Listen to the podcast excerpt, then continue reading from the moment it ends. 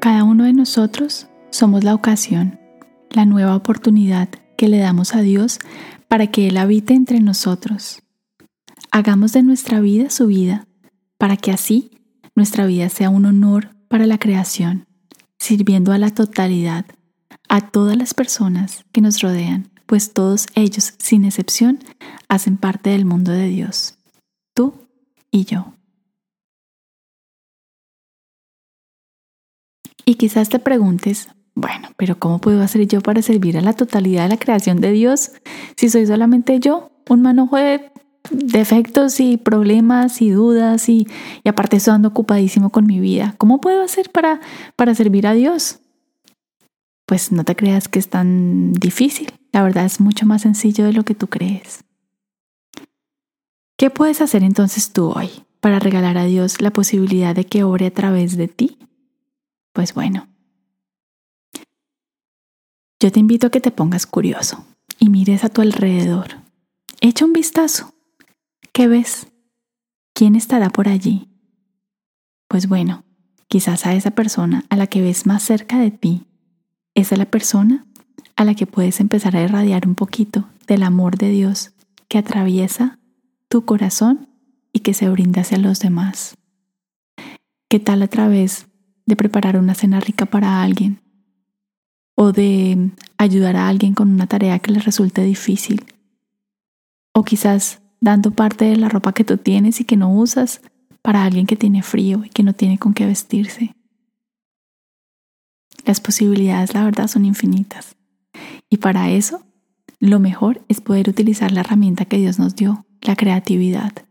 Porque para servir a Dios tenemos que ponernos creativos y les aseguro que en su vida cotidiana, en la oficina, en el consultorio, en el colegio, en la universidad, en la casa, en cualquier parte, vas a encontrar 50.000 posibilidades distintas y maravillosas para que Dios obre a través de ti. Porque en realidad, para eso estamos aquí. Estamos aquí en este mundo para dar la posibilidad a Dios de que Él obre y de que el amor que Él tiene hacia nosotros lo podamos sentir de una forma más cercana y más próxima a través de los unos y los otros, a través de ese abrazo, a través de un beso, a través de unas palabras de ánimo cuando estamos decaídos. Nosotros muchas veces decimos en las dificultades, Dios mío, ¿dónde estás? ¿Por qué no te puedo ver? ¿Por qué no te puedo tocar? ¿Será que sí existes? Y si Dios pudiera respondernos, nos diría, ¿cómo que sí sí existo? Si te estoy abrazando a través de tu mamá, te estoy brindando el perdón más grande del mundo a través de tu papá,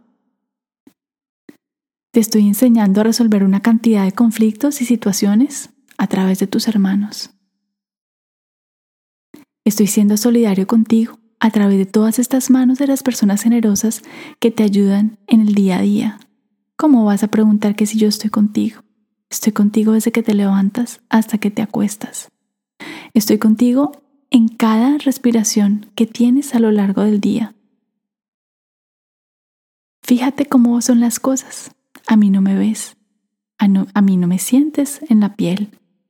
A mí no me escuchas. Soy invisible para ti, pero soy necesario para que tú vivas, igual que sucede con tu respiración. Tu respiración no la ves, no la puedes abrazar. El aire se escapa a tus ojos. Sin embargo, te rodea por completo y es lo que te regala el aliento de vida. Así es Dios, como el aire. No lo vemos, pero de Él dependemos para construir cada día un día lleno de experiencias y de aventuras y sobre todo de muchos aprendizajes. Esta mañana estaba escuchando la misa del, del Papa Francisco y fue tan bonita la humildad que dio.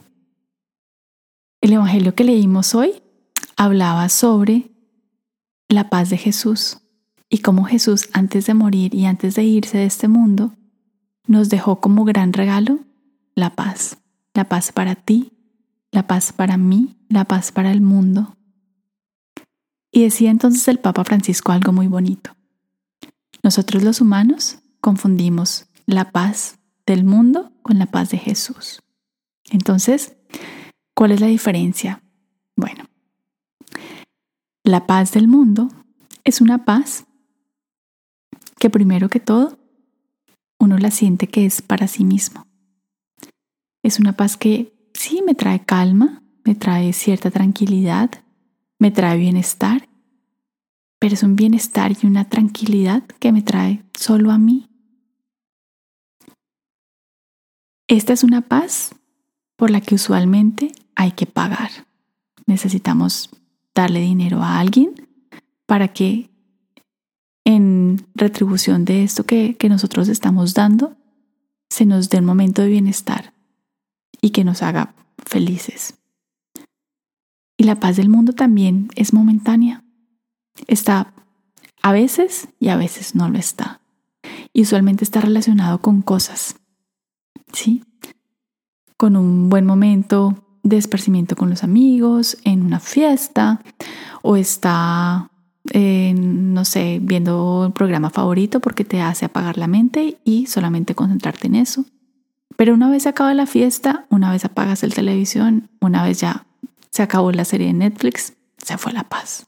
Dios mío. La paz de Jesús es una paz diferente. Primero que todo, es un regalo. Sí, es un regalo. No tienes que pagar nada, ni tú ni yo. Ya, nos lo dieron. Además, es una paz que no solamente está dentro de nosotros, encapsulada.